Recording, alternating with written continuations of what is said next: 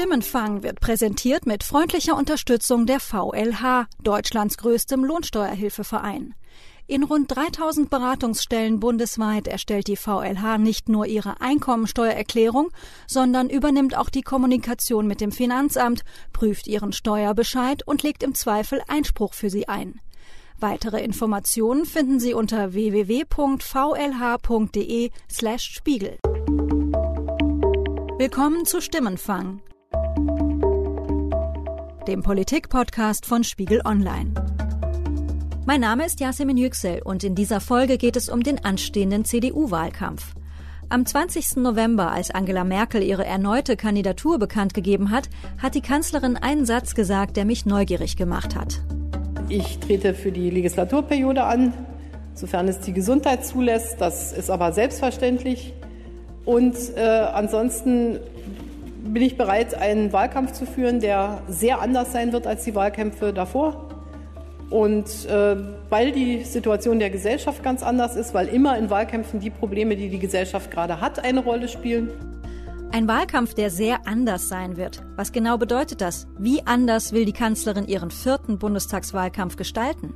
Darüber will ich heute reden mit meinen Kollegen Ralf Neukirch, er ist Parlamentskorrespondent beim Spiegel, und Philipp Wittrock, er ist stellvertretender Politik-Ressortleiter hier im Hauptstadtbüro von Spiegel Online. Ihr schreibt jetzt beide seit Jahren über die Union. Philipp, wie ist es bei dir? Wie kommt dieser Merkel-Satz, diese Aussage bei dir an? Naja, also zu dem Zeitpunkt, wo sie das gesagt hat, da äh, meinte sie damit natürlich vor allen Dingen die Situation in der Gesellschaft, dass viele Menschen aufgrund ihrer Flüchtlingspolitik inzwischen gegen sie sind. Also ihre Sympathiewerte sind andere als noch vor einigen Jahren. Sie hatte die AfD im Blick. Also sie sprach damals auch von Anfeindungen, die es von rechts und auch von links geben könnte. Ralf, wie ist es bei dir? Du hast die Kanzlerin ja, ich glaube, schon seit dem 2005er Wahlkampf beobachtet, begleitet. Wie kommt das bei dir an, der Satz? Also ich habe den sofort bezogen auf äh, die vorhergehenden Wahlkämpfe, wo ja Merkels Bestreben war, eigentlich keinen Wahlkampf zu führen, sondern im Grunde äh, möglichst den Leuten zu sagen, ihr braucht euch keine Sorgen zu machen, ähm, ich kümmere mich um alles, ähm, vor allen Dingen auch dem politischen Gegner zu sagen, geht nicht zur Wahl, äh, Merkel macht's schon. Also mit anderen Worten, das, was ähm, unter dem Stichwort asymmetrische Demobilisierung so bekannt geworden ist. Und das, glaube ich, hat Merkel gesehen, geht jetzt nicht mehr. Und deswegen ähm, hat sich durch ähm, Schulz zwar inhaltlich einiges verändert, weil jetzt nicht mehr die Flüchtlingskrise, sondern andere Themen im Vordergrund stehen. Aber dieses Grundproblem, vor dem Merkel damals stand, das ist im Grunde das gleiche geblieben, nämlich dass sie jetzt einen Gegner hat, der die eigenen Leute mobilisiert. Das war damals dachte man die AfD, jetzt ist es Martin Schulz. Und sie selber jetzt aber überlegen muss, wie mobilisiere ich die Unionswähler? Wie sie die Leute dann dazu bekommen will, weiß ich aber auch ähm, immer noch nicht. Das hat sie im November gesagt, aber äh, verraten, wie das funktionieren soll, hat sie bisher nicht. Tatsächlich ist es auch so, wenn man, wenn man mit Leuten aus der Partei spricht, äh, sind da auch einige oder viele noch relativ ratlos, ähm, weil seit dieser Ankündigung, dass äh, diesmal alles anders wird, äh, ist eben noch nicht viel anders geworden. Ähm, nun kann man sagen, wir befinden uns noch in einer relativ frühen Phase in diesem Jahr. Der wirklich heiße Wahlkampf, der beginnt natürlich erst wenige Wochen vor dem eigentlichen Wahltermin.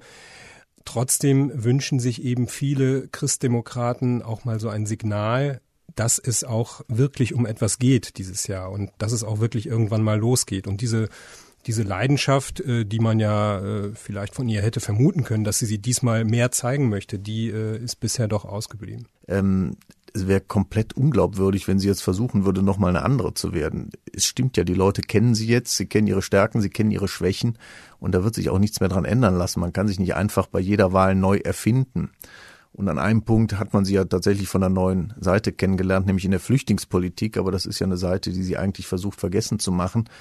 Und ich glaube, es liegt in der Natur der Sache, dass es zumindest aus CDU-Sicht gar keinen ganz neuen Wahlkampf geben kann, weil eben der Kandidat einer ist, den alle seit so vielen Jahren kennen, was manche gut finden, aber offensichtlich auch ein zunehmend großer Teil der Bevölkerung nicht mehr. Das heißt also, im Augenblick ist es fraglich, ob Merkel dieses Versprechen vom anderen Wahlkampf einlösen wird, ob sie eine andere Seite von sich zeigen kann oder überhaupt will. Ich finde es an der Stelle interessant, nochmal zu schauen, wie die bisherigen Merkel-Wahlkämpfe abgelaufen sind. Und ich habe darum eine kleine Zeitreise vorbereitet. Wir hören mal in die Wahlwerbespots der letzten Jahre rein und wir fangen 2005 an. Was wird aus unserem Land? Nie waren mehr Menschen ohne Arbeit. 1000 Arbeitsplätze verliert Deutschland jeden Tag. Rot-Grün hat viel versprochen und viel verspielt. Dies ist keine Wahl wie andere. Es steht viel auf dem Spiel. Deutschland braucht einen klaren Kurs und eine verlässliche Politik. Für mehr Wachstum und mehr Arbeit. Für eine gesicherte Zukunft jedes Einzelnen. Die CDU und ich ganz persönlich bitten Sie um diesen Auftrag. Deutschland wird es schaffen. Ralf, ich habe es gesehen, du hast ein bisschen gelacht. Warum? Äh, ich fand sehr lustig dieses, das ist keine Wahl wie jede andere. Äh, also diese fast genau die gleiche Formulierung, wie sie heute gebraucht hat, war mir ehrlich gesagt nicht mehr, hatte ich nicht mehr in Erinnerung. Finde ich sehr gut, das jetzt nochmal zu hören. Stimmt ja auch, keine Wahl ist wie die andere, alle Menschen sind verschieden. Also ähm, so gesehen hat Angela Merkel da recht.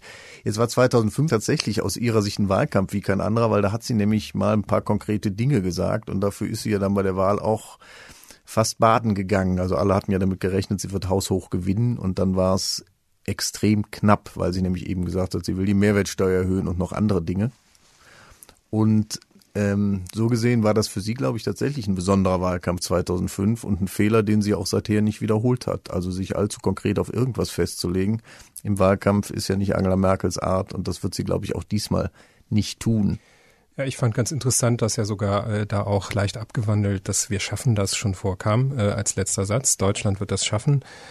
2005 war natürlich auch äh, eine ganz andere Ausgangssituation. Schröder hatte äh, den Weg zu Neuwahlen geebnet. Ich glaube, es war Anfang Juli hat er, hat er den Bundestag aufgelöst und dann waren es im Grunde nur noch wenige Wochen bis, bis zur Bundestagswahl. Also wir hatten einen sehr intensiven Wahlkampf. Schröder lag wie Ralf sagte, richtig sagte, aussichtslos zurück. Also ich glaube über über zehn Prozentpunkte hinter Merkel. Jeder hat sie schon als Kanzlerin gesehen. Sie trat dann noch auf als als Radikalreformerin und ähm, dann äh, hat Schröder einen wahnsinnig emotionalen Wahlkampf geführt. Und schon damals hat man äh, gemerkt, wo Angela Merkel auch äh, gewisse Defizite hat, die auch, die man auch heute noch von ihr kennt. Sie hatte zwar damals konkrete Inhalte zu bieten, die ihr dann beinahe auf die Füße gefallen sind. Aber man hat auch schon gemerkt, dass ihr so vom, vom Auftritt her die gewisse Wärme fehlte. Und das fiel halt unheimlich ab, auch gegenüber Gerhard Schröder, der eben, der eben. Der einfach Wahlkampf auf Wahlkampfmodus schaltet genau. und dann mit wo voller Wucht voraus. Und da hat sie, auf genau. die, diese Farbe kann sie nicht bedienen. Genau, das kann sie nicht bedienen und das kann sie eben äh, auch, auch heute natürlich nicht bedienen. Und das hat über Jahre funktioniert und jetzt hat sie es eben dann wieder mit jemandem zu tun aus der SPD, der Emotionen bedienen kann, der zumindest zu einem gewissen Grad Leidenschaft hervorruft. Und ähm, da wird es jetzt ganz spannend, eben aus dieser, aus der, der umgekehrten Ausgangsposition heraus. Angela Merkel ist jetzt Kanzlerin, damals äh, kam sie eben aus der Opposition. Wird es jetzt eben interessant zu sehen, ähm, wie sie damit umgeht. Und das, das glaube ich aber, wenn ich da mal einhaken darf, ist der entscheidende Unterschied. Damals war ja Merkels Hauptproblem weniger ihre fehlende Emotionalität, sondern ihre Unerfahrenheit. Die Frage war ja, kann sie überhaupt Kanzlerin? Es war ja die erste Kanzlerin, die nie Ministerpräsidentin war, die also nie so eine Regierung geführt hat, wenn es auch nur in den Ländern war. Und heute ist es die am längsten äh, amtierende Regierungschefin in der, in der EU. Und Ihr Gegenkandidat hat genau das gleiche Problem, was sie damals hatte, nämlich noch nie ein Regierungsamt inne, also sogar weniger Erfahrung als Merkel damals hatte.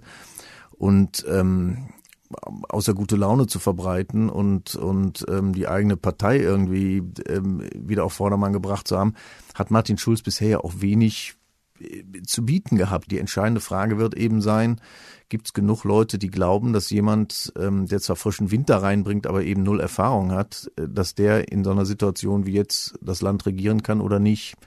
Darauf zielt ja auch Merkels Wahlkampf ab. Lasst uns mal nach 2009 springen. Ihr werdet sehen, es ist schon ein Riesenunterschied zu diesem 2005er äh, Wahlkampf oder zu dieser 2005er Kampagne.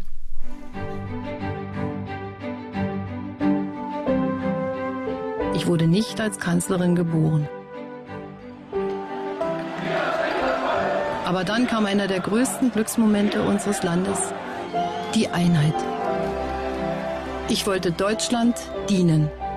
Ich wurde Ministerin, verhandelte den ersten weltweiten Klimapakt, wurde Parteichefin, schließlich Bundeskanzlerin. So war mir Gott helfe. Wir haben gezeigt, dass wir die Zahl der Arbeitslosen senken, Familien stärken, Bildung und Forschung voranbringen können. Jeden Tag lerne ich etwas dazu. Das Wichtige vom Unwichtigen zu trennen. Wie wichtig eine Frisur sein kann. Nicht jede Aufregung mitzumachen. Aber es gibt auch Ausnahmen. Die Zeiten fordern uns. Unser Land braucht Arbeit. Dafür brauchen wir Wachstum.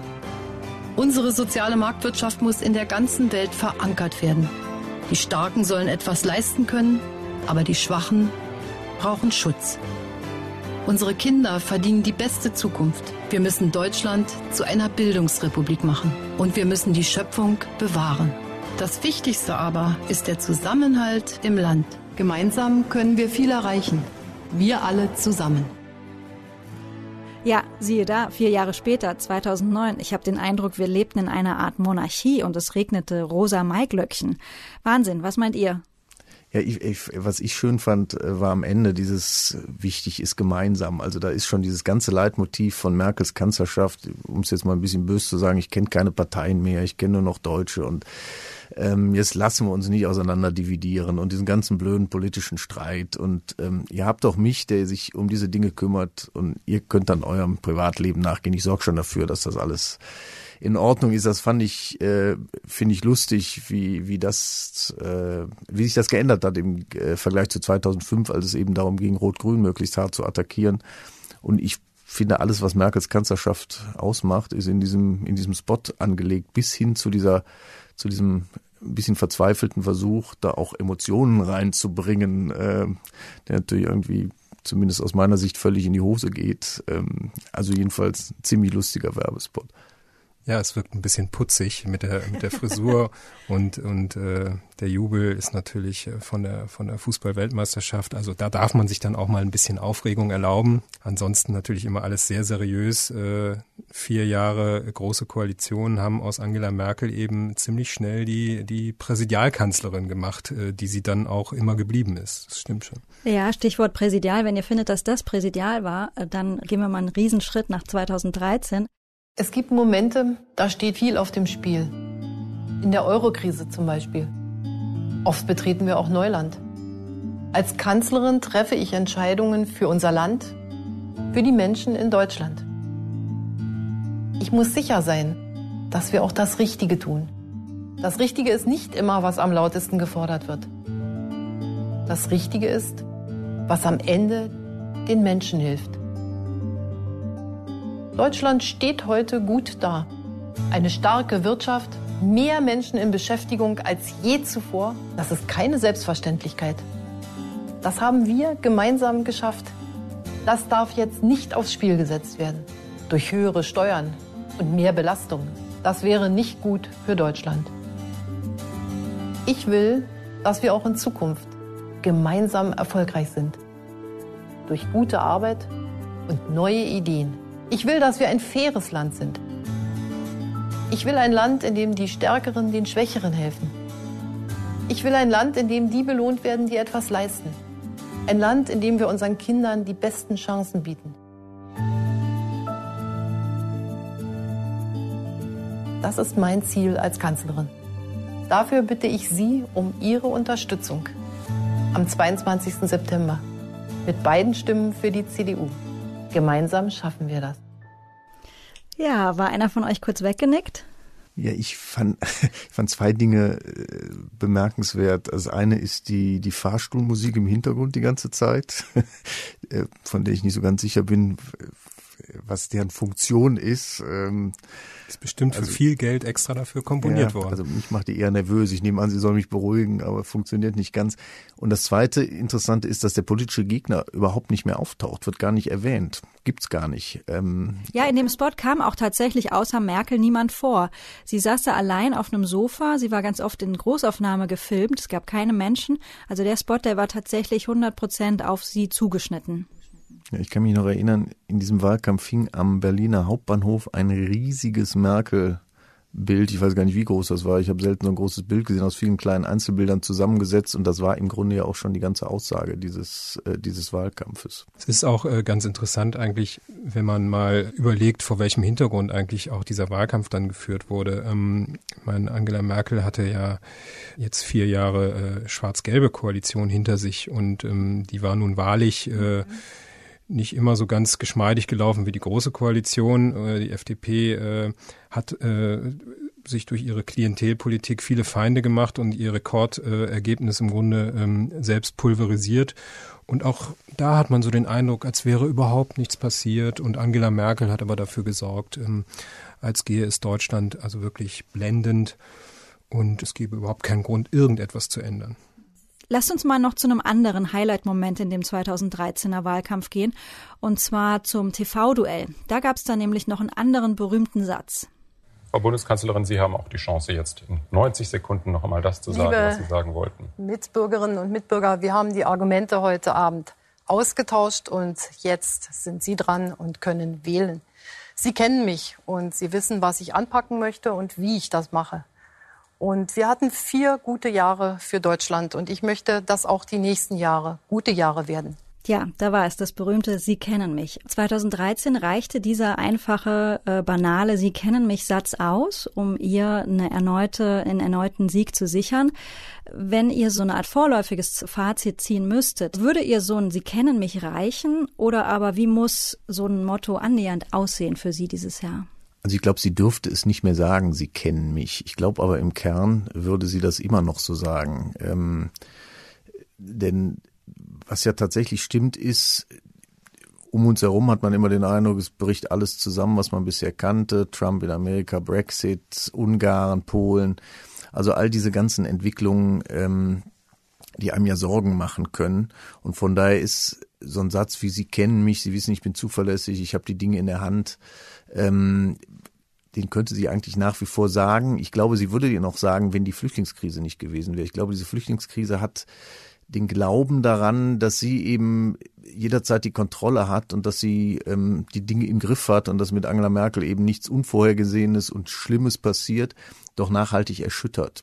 Und ähm, jetzt geht es ja für sie darum zu beweisen, ich sag's mal so, dass das ein Ausrutscher war, so würde sie das natürlich nie formulieren, aber sie selber sagt ja, 2015 darf sich nicht wiederholen. Und deswegen geht so ein Satz wie, Sie kennen mich natürlich jetzt nicht mehr.